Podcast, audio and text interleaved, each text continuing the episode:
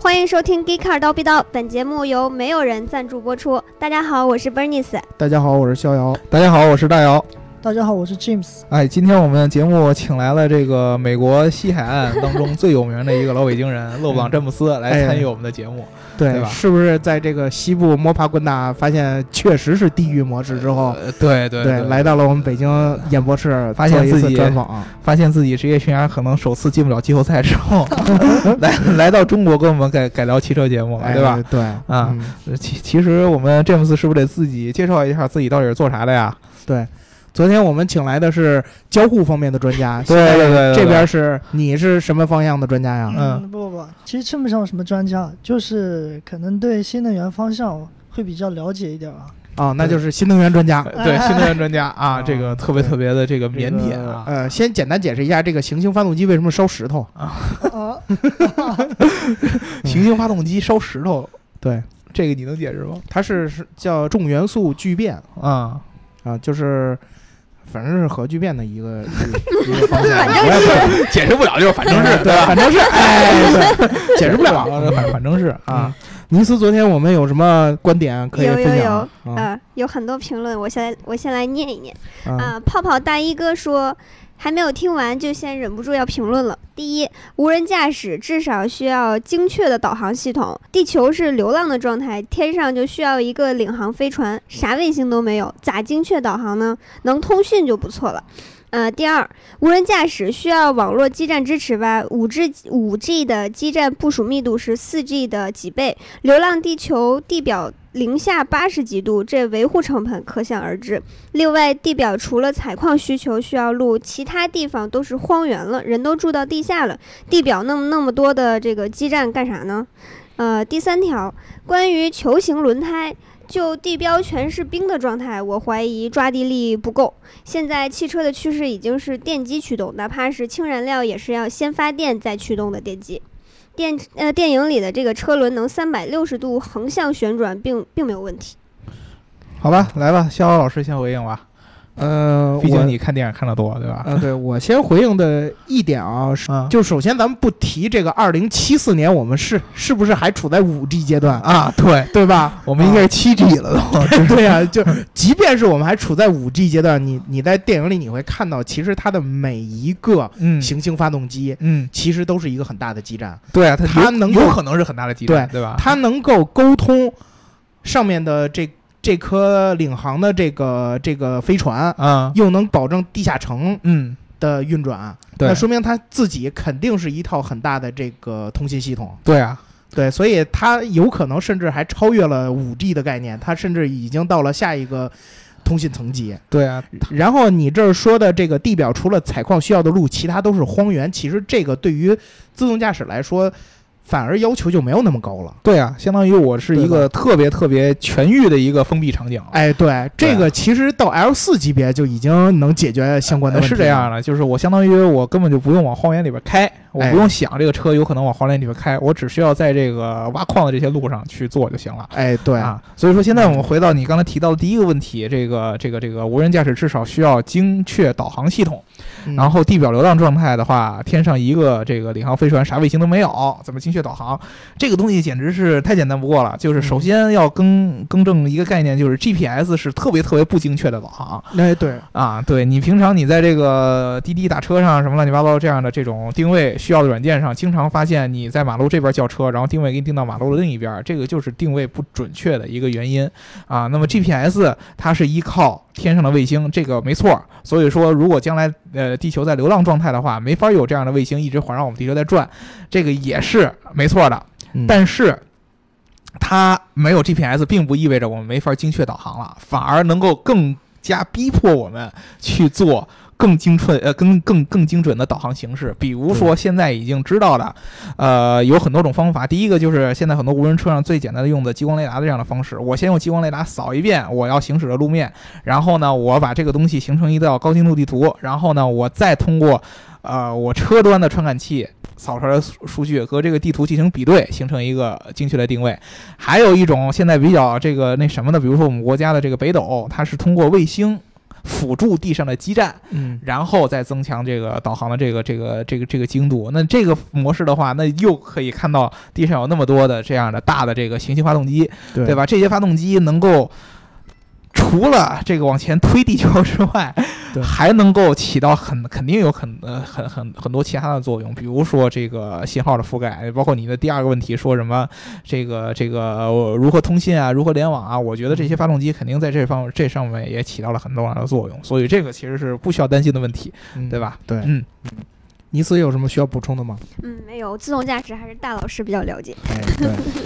嗯那还有别的没有别的评论啊？对，还有没有别的评论？啊、我不背锅。黄旭东说，因为有叛军，所以绝对不能自动驾驶。自动驾驶就等于是给叛军送物资了。呃，再者就是装甲车是前后可以同时转向的，而且是所有轮子都转，应该是没有轴，轮毂电机。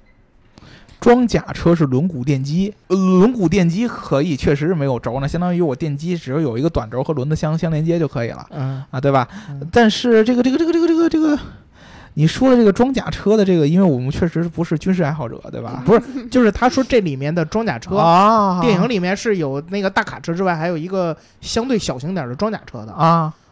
原理差不多。啊，原理差不多原理差不多。嗯但是它你如果再没轴再轮毂电机的话，为什么它要踩离合器？嗯，对，嗯，这个我就很很很纳闷儿，轮毂电机如果真的是用到轮毂电机的话，那呃变速箱可能还有，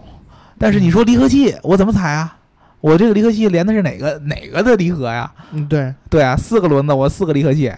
那你哪哪有脚踩的？对，你怎么踩啊？或者说是一个这个这个离合器智能到通过我踩多少，它就能感受到这个每个轮子之间的这个电机它的这个这个这个咬合程度什么乱七八糟，这这是我想想想想不明白。对我，我觉得这一点还是值得商榷的，是吧？嗯嗯。但是我们可以发现，这个《流浪地球》确实给我们引发了很多类似于这个什么头号玩家呀，什么这种科幻类型的这种关于技术的讨论，确实嗯非这这常不错 多多好的片子呀，对吧？对对多好的片子！而且我们的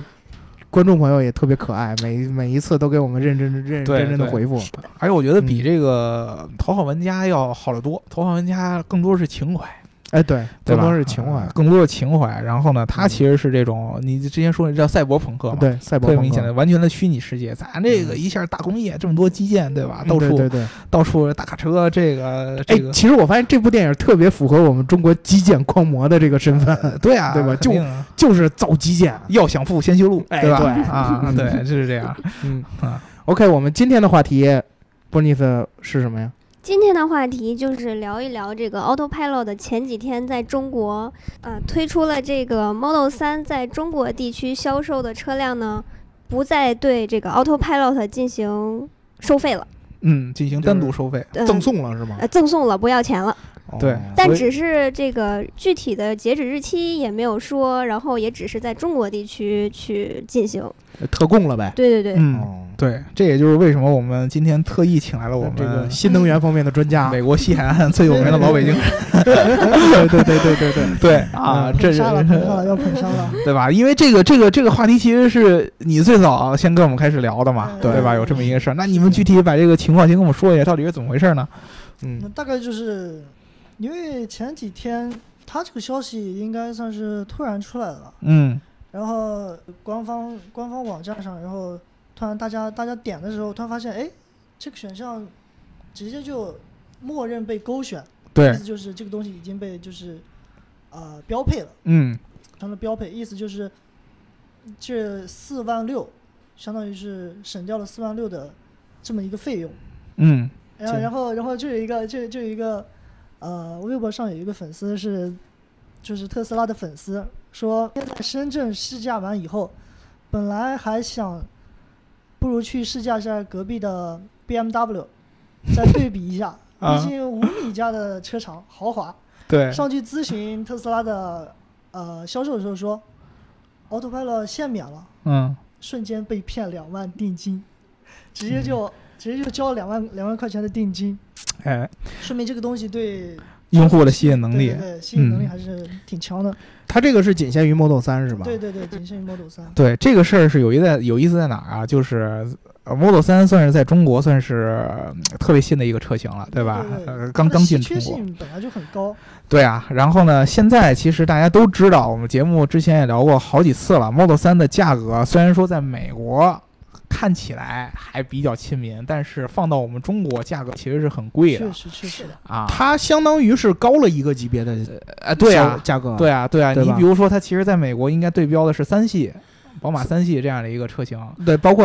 同级别的 SUV 吧。算是对，啊，对啊，但是在嗯咱们中国这个价格它已经到了四十多万，对对对吧？四十多万，然后你都拿来可能都要到五十了，最最顶配了，对对吧？这个价格就已经到了五系了。对，到五系到 A 六这个级别了。对啊，到了这个嗯级别了。所以说，其实说白了，从价价钱本身上来说，Model 3的呃这个中国的这个市场售价其实并没有太多的竞争力。对对对，所以说呢，特斯拉其实在想、呃、想办法去降价。一方面是在说在跟中国谈这个关税啊，以及这个进呃国产的问题，啊，一方面呢我又带了这么多车来，我也得卖啊，对对对，所以说最简单的一个方法就是我把一个呃之前特别特别贵的一个这个选配的一个配置啊，嗯然后把它直接免费。让这个中国的用户直接就可以用得上，那也就是现在你不管是定 Model 3的哪一个版本，就是它应该现在能定的应该是三个版本吧，对对目吧前是有三一个版本两个长长续航版本，一个高性能版本，对吧？对对对这个三个版本，你不管是定哪个版本，Autopilot 的这个选项都是在里边是自动就勾带的，你不需要多花一分钱啊。这个是只在 Model 3上有的，但是在 Model S 和 Model X 上不一样的。如果你去买 Model S 的话，你会发现，啊、a u t o p i l o t 这个选项是一个。可以去选择要还是不要的一个选项，这个价格是在四万六千左右人民币，啊呃四万六千三，四万六千三，而且这还是在你买车的时候需要花四万六千三。。对你买车的时候是你是花四万六千买三，完了单项装就更贵，对是对吧六万多。嗯六万多。六万五，对这个就怎么说呢，就比较有意思，相当于第一个就是 Model 3变相去降价了四万六千三。对，呃，但是我有一个问题，就是是说这个三个版本当中，之前就没有一个版本是可以标配它的。对，之前都你都甭不管够之前你之前没有这个降价政策之前，你甭管是选高高性能版本还是长续航的那个那个版本之外，你都要想装 Autopilot，你都得多交四万三。对对对，呃，四四万六千三，对吧？呃，相当于降了这么一个，还有一个就是体现了这个特斯拉比较特殊的一个产品的一个销售策略和定价模式吧，对对吧？？首先，我就得跟大家去请问你们一个看法，你们觉得 Autopilot 这个东西四万六千三到底值不值？呃，反正我来说啊，嗯我觉得这个 Autopilot 这整个这个概念嗯其实是值的，嗯，但是嗯如果要是按特斯拉的这种卖法的话，我觉得不值。嗯为什么？嗯，因为它其实是没有后装的任何硬件儿，哎，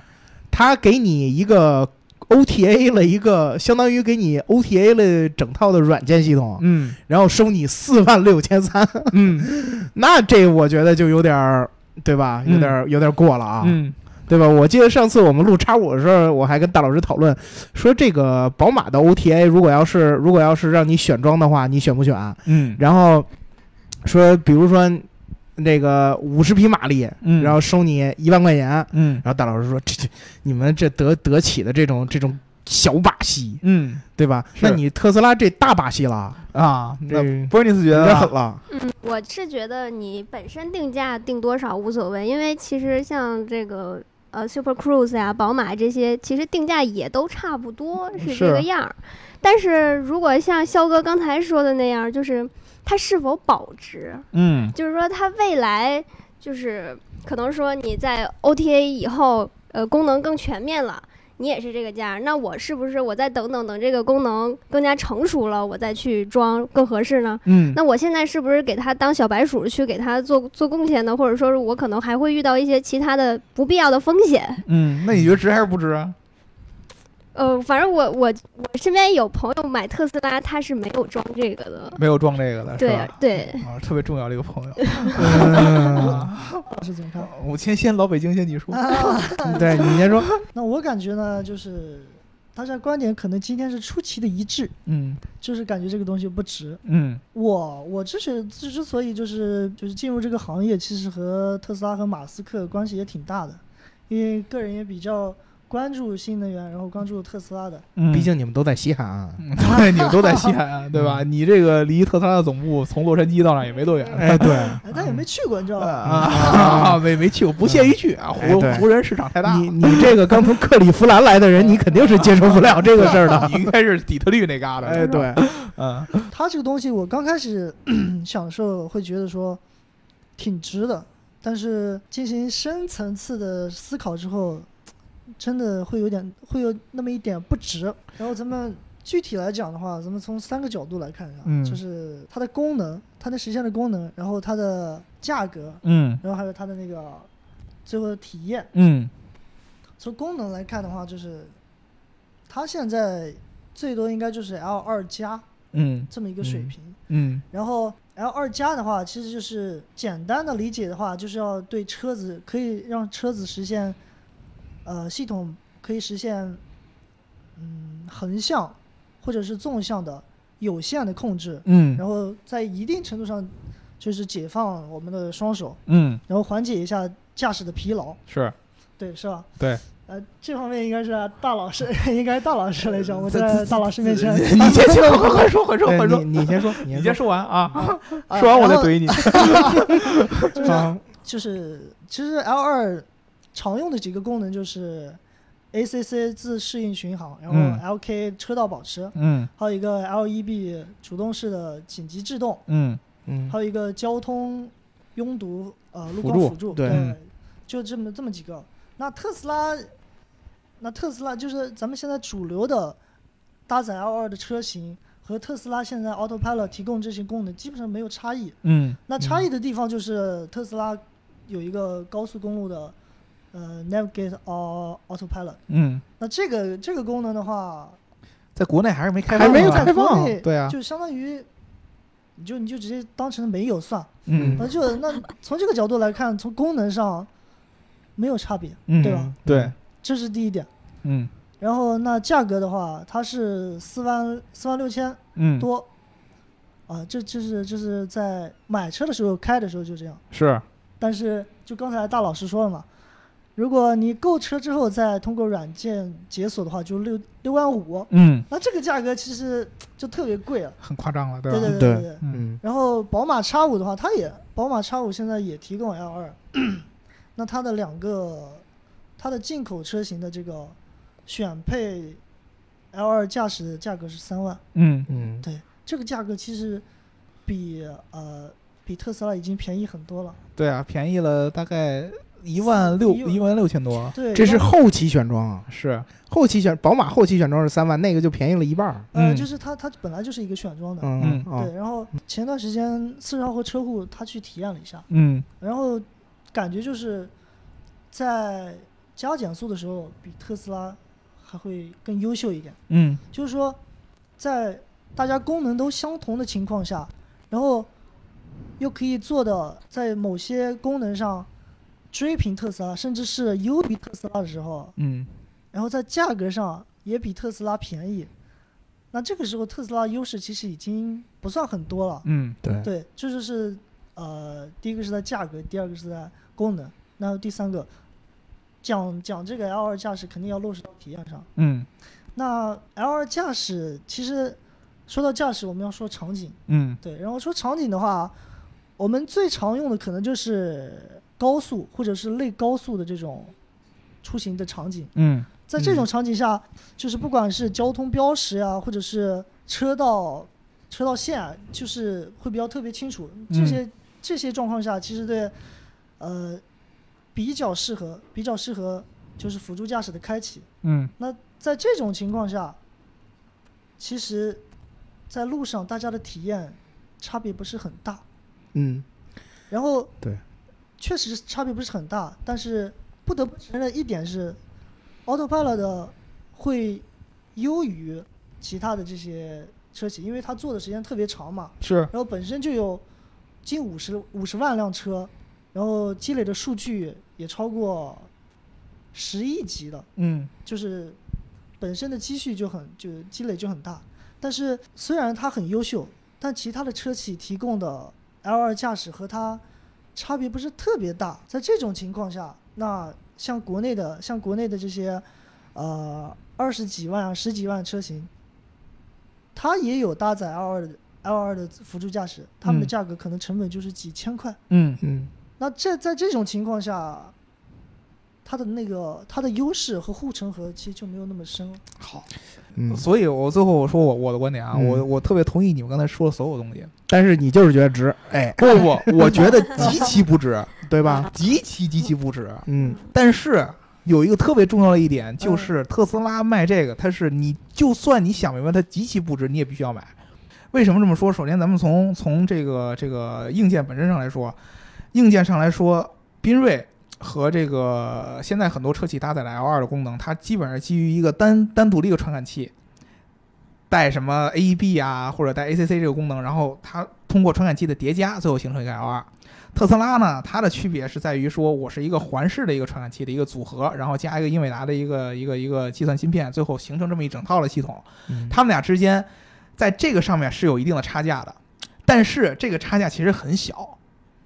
你像单独的一个传感器的话，可能跟它这一套差起来也就是几千块钱，甚至于几一万块钱到头了，就这么一个差距。所以说，其实从这个核心上来说，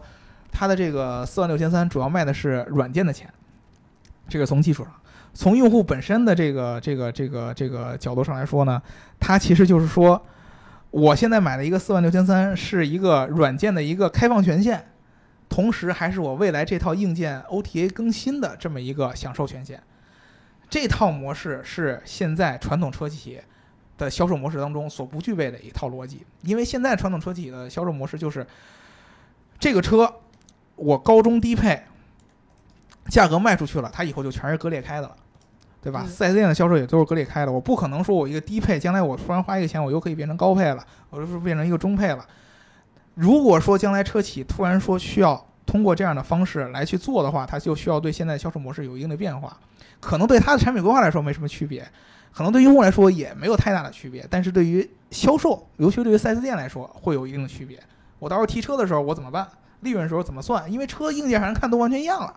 对吧？你全都是通过你的 OTA 软件来来来去变了。那我提一个中配、低高配、低配，我以前这个东西什么哪个配置利润高，给我返返点高，哪个配置配置给我返点低，没什么区别了。你现在特斯拉最简单一件事儿，为什么要降这个价？最后从他自己的角度上来说，为什么要降这个价？是因为 Model 3现在的整个的售价在国内普遍被认为是偏高的，而且大家都认同 Model 3将来肯定在国内是要降价的，主要是一个是关税的问题，还有一个就是国产的问题，对吧？所以现在喜欢 Model 3的很多用户都在持币观望。特斯拉一直以来都在通过各种各样的价格再去解决一个问题，我希望让这些持币观望的人能够尽快把我的车买了。因为把我的车买了，意味着我就会有更好的现金流，同时我的车越多，也意味着这个这些车所产生的数据能够有利于我更快的去做软件迭代，对吧？所以他就一直希望我能够让这些持币观望的人能把车尽快买了，怎么办？我不能现在就逼着政府说呃税就给我降下来，对吧？我也不能现在就逼着政府说我国产可以马上开始，这都不行。我唯一能做的就是把我以前一个需要你额外付费才能够打开的软件权限，现在我直接开放给你。我开放的这个过程当中，这个车没准都已经提前运到中国了，我就不用管。我用这么一个方式，我就可以把这个运到中国的车的库存就给清掉，就这么简单。我不需要跟 4S 店谈任何东西，因为我也没 4S 店嘛，我就官网上把这个价格设定一改，立马这个东西就出来了。哎，我突然发觉这特别像这个那会儿买车的时候加一万块钱配置，哎，然后其实我选择用脚垫儿啊什么方式送给你。哎，那个就是那个就是纯 4S 店行为， 对对对，对吧？它是纯后装的，这个不是车企行为，嗯因为车企就是不管了，对吧？但是你以后，你你你到这个东西的时候，你就一下把 4S 店这条路就给也也砍了，因为 OTA 变成汽车行业自己的了，你 4S 店根本在这儿一点空间都没有了，对吧？嗯，你高中低配给 4S 店这种这种空间就一点都没有了。你就只能送保养了。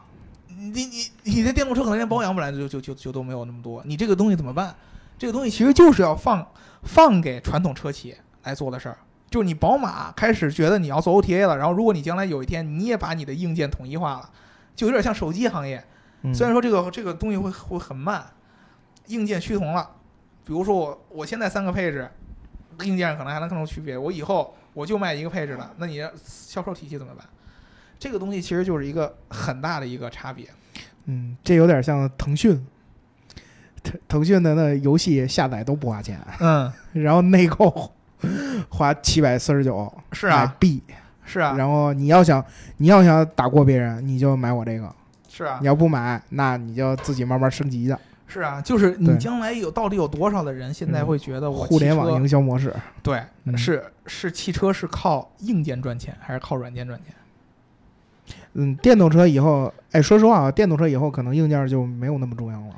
你比如说你首呢，这先你你的电动机就跟就跟那会儿发动机的研发就不一样了。我觉得我觉得对为吧啊什么就是为什么说这个这个这个这个他一直会把 Autopilot 定到四万六千三这个价格，嗯以及他为什么这么一直大肆的去宣传 Autopilot，其实主要核心原因就是因为他觉得这个东西的利润很高。嗯它不单单是把这个产品单独拿出来算，它在研发上它的利润也很高，因为一个硬件的团呃一个软件的团队，虽然说研发起来可能要很高的工资，但是管起来也容易，也不用很长的供应链，对，对吧？但是我要在硬件上，我把这个一个一个一个利润抠出来，其实是非常难的事儿。这样将将以后它的整个的利润模型和它的销售体系完全的结构跟传统车企都会有一定的区别。如果传统车企它比较强，强在于现有的传统销售链的管理的话，那么它唯一能够找的出路就是我如何能够确保未来不会是像特斯拉现在这个销售趋势这样的。嗯那是他真正的能够保有他的优势的有一天。如果他要选择往特斯拉那方面来转，那么他就必须要去经历一段的这种转型的阵痛。这个恰恰是跟技术上面是不是没什么太大关系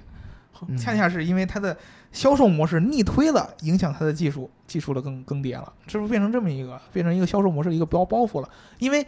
你的那些销售的那些 4S 店压根儿就不是你的，嗯，人家跟你是个合作方，对，人家就可以该给你执拗，对吧？这样就有很大的这么一个风险。我觉得其实这个才是一个 Autopilot 的这个这个这个产品所带来一个特别重要的一个一个一个一个一个体现点吧。就是你别看它是一个宣传的很酷炫的技术，嗯对但是它其实背后代表了很多用户的一个销售方面的一个产品理解问题。哎，大老师，其实按你这个思路来说啊，这个那以后就会空出来很多的这种这种 4S 店，就 4S 店面临一个大问题，嗯然后这个宝马自己也面临一个很大问题，没人替你卖车了，嗯然后你要自己开直销门店吗？所以啊，对这这这对判你就说嘛，这个对问题就说白了，我也不知道一个特最好的一个解决方法。这个东西，我但是这个就是只有宝马才会有遇，就我像传统车企会遇到的问题。我觉得这那这就这这个转身的阵痛就有点疼。你你要不要开？你对要不要开 OTA 这个东西？如果将来都 OTA 的，那我要 4S 店，4S 店的职能是不是下降了？那我嗯花这么多钱跟 4S 店这帮人对接的的点又在哪儿？对，那你也，但是我觉得也不能直接自己去开门店啊，呃所以说，那就你就变成一个两难境地了吧你？就把所有汽车销售公司收购了吧。呃你就你就得琢磨，那是不是又得花一堆成本啊？你这这这这个这个东西就是就是对于传统车企来说是是是挺难受的一个事儿。也就是说，其实按按这么说来说啊，我觉得，我觉得就是那期宝马的那期的那个 OTA 的这个事儿，我觉得对宝马来说，其实是一个很无奈的选择。你你你你你看他实实施的，就是他到底要多长时间，他才能够把这个东西真正的统一掉？嗯还是说他永远就只能是 OTA 的人就只能只能 OTA 的，然后我这帮传统的还一二三四这么传统车企这么着卖？嗯这个东西，如果像你说的之前说的一阵儿，啪一下直接变过来了，没问题。但是如果这个东西一直变成一个拉长线儿，那我觉得很有可能就是长线儿，你那你就容嗯易很就很难出现一阵儿就一下对呀给给你转过对来呀、了那你这个一拉长线儿，就容易让人觉得不一样了，对这这没错儿，对吧？你一拉长线儿，你怎么办啊？嗯一年你要说突然一次一一迭代，下一代叉五全都变成可以 OTA 的了，没问题。但是你那好那几你代的超五全都是我觉得，我觉得是这样啊，就是就是你车本身的变化其实是很快的，可嗯以，你可以下一代之后就卖都都是一样的产物，嗯但是你你怎么卖这事儿就就尴尬了。是啊，你怎么嗯你卖啊现在你给4 S 店的这些返点啊、权限啊之类的，你你还是啊，没有高中低呃没有高中低配之分呃了。对，那你那那那4 S 店靠什么赚钱？这就尴尬了，是啊，你呃对吧？4 S 店只能卖你点儿脚垫儿，你就一个 M 版，一个普通版嗯，对，送你点儿送送送你点儿保养，对啊然你后怎么给办给你加个玻璃水儿，你怎么办？ 关键是你当你这样的东西一嗯出来，4S 店就先不干了，先就跟你就开始闹了，肯定就但是呃对啊，但是你你要是不这样呢，那你就别 OTA，对吧？对啊，你你就你就还这样，对啊，嗯，那你就只能寄希望于特斯拉的车不行，不是所以你不 OTA 的话，那你相当于你就现在你现在就等于说这这叉五你就你就嗯嗯白吹了，哎，对，就白吹了。对，就是说，就是说，可能你只能寄希望于特斯拉自己的这套体系出问题，嗯然后，然后消费者又重新回归你的体系，嗯这个是他他有一个就是有一个期待，但我觉得这事儿，但我觉得这事儿并不靠谱，你不能指望别人犯错，你得保证是啊你自己不犯错。对，然后，哎，我突然发现这个特别有意思的一点啊，就是我们其实老觉得这个国内的互联网营销这种新造车团队，其实他们的 OTA 是啊有有有一定的有一定的这个问题存在。然后我们看到车企的，就是传统车企的 OTA 是一种方式，然后嗯到了特斯拉这儿 OTA 又是一种方式，嗯这三种方式其实是并存的。所以这电三池条和线电，机多少的区别，对，是所是是所以这三条线就变成了就变成了一种很很奇怪的这种 OTA 的结构。去去对 啊，就是其实我们看到 OTA 这个技术，其实大家差不多，但是结果变成最后，最后的这种这种造成的结果，或者给大家给以你不同的身份带来的最终不同的影响是不一样的。对啊，就是对因为它现在就是特斯拉就是属于一个我什么都没有，所以我现在就可以啪的给你扔在这儿，我给你嗯对重新的一个来做，就是你学不学？哎，那你们觉得就是新造车的，就是国内新造车的这个生存方式，是不是可以效仿特斯拉这样去做现呢？在其实你像好多开直营店的不就是这样吗？未对来就是啊，就是现在小鹏也是啊、现在的新新造车团队，要是走特斯拉这种模式，是不是还是有生存下去的空间？怎么说呢？可以有那个有参考的意义，但是必须走出自己的特色。而且一直做直营店，这个会不会就是拖垮资金链儿？有一个特别重要的一件事儿，就是嗯咱们刚才最先下了一个前提，就是特斯拉的这个优惠针对的持币观望的人。嗯，你有一个前提，就是你得让一堆人愿意持币，哎，对，愿意，意去持币观望的这个人是底，对对，吧？这是 OTA 的底，嗯，就是四万六千三。如果说我是给特斯拉，我要是喜欢特斯拉的人，我心里怀怀一个希望，说四万六千三有可能给我将来买来很多无限可能。对，但是我换一个别的团队，我对它的技术研发能力没有这么大信心，我就不愿意买了，就我根本就不愿意花这个钱。对啊，嗯，这个这个这个就是区别，就是你能够让人觉得，哎，这个四万六千三优惠下来是真的值，哎，对，这个是这个就是这这个点这个是这这这个是点，是真的觉得，哎，四万六千三这个真正儿八经的真优惠。其实我觉得很多时候，这个咱们为什么对于新造车的这种 OTA 老觉得它是这个这个这种胡乱 OTA 啊，就是感觉你其实本身没有什么可以给我欧 的，你就在这儿瞎欧是吗？呃这嗯对所以说啊，就是嗯，你还有还有可能这个这个这个团队过一段时间就没了呢，对，就 OTA 的可能性就完全没有了。所以这个东西都是看在咱们用户这个这个事实就摆在你面前，对你自己愿不愿意选择的问题。对，很有可能以前以后啊，在这个传统车企销售过程当中，就没有人导购跟你说这个东西到底是买中配啊、低配啊还是高配合适了，嗯，因为价格可能都差不多。对对唯一的就是你像叉五，将来真的有可能就是一个 M performance，就就是一个 M 版本和一个普通版本。嗯，就发动机排量的问题，剩下完全一样，屏幕也都是一样的，就是说白了，就是你如果真是 OTA 体系的话，将来就是这样的话，你屏幕开不开这个东西，哎，这就是我我我现在想想啊，这就跟游戏市场一样，以前的三 A 大作都是上来就收你五百八百，嗯，然后呢你买完之后你去自己去探索去嗯用户体验，而现在手游呢下载不要钱，是啊，但是你要想有更好的游戏体验怎么办？就充值嘛，内购对啊，内购对吧充值，哎，这个这个比喻才才对，对吧？单机游戏跟网络游戏之间的区别，嗯，所以你你你要是陷入了这个这个这个循环之后，对，你就会发现其实特斯拉的这种模式。正是正是现在手游很多采用的方式。对啊，对啊，这个才是真正的区别。而传统车企就变成了对啊，你以前得去软件店，大型的三 A 游戏。嗯对，你得去百货公司买一大盒子，然后回来拿光盘装。那我突然觉得，我突然觉得以后就只能靠卖手办活着了。这个确实是，哎现在手办可能都卖不过《荒野行动》了。你原先是因为它这种纯软件的东西实在是太容易被取代了，嗯现在起码就是车本身不会不会没有，它不会变成一个虚拟化的东西。前提就在于你的创造力一直让人觉得你这钱花的值。那是啊，因为以前有，比如说有的那些手游一开始也好多人充钱、充钱、充钱，最后、嗯最后最后就没人玩了。嗯，对，也会有也会有这种风险，就是就是其实相对来说，大家都是都是在黑暗森林里边，呃就是这样的。就看你的生存能力，就说白了啊，你能不能这个保证对持币观望人的吸引力？对啊，就是对就在为什么是这 Autopilot 这个东西最最划算？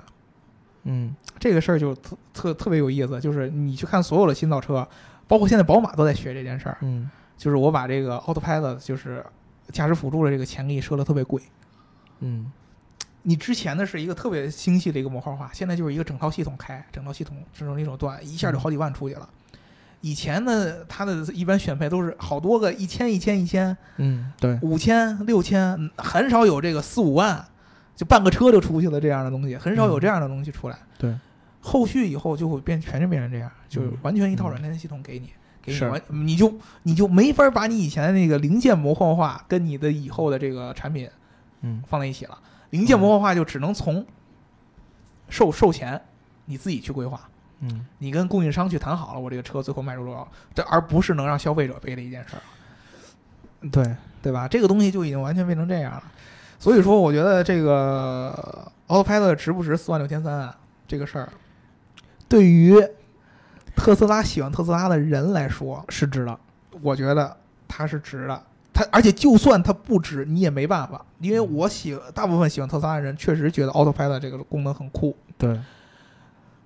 觉得买了特斯拉不用 Autopilot 的人，大部分其实本身就觉得特斯拉这个公司就没没多酷，就把它当做一电动车来开。嗯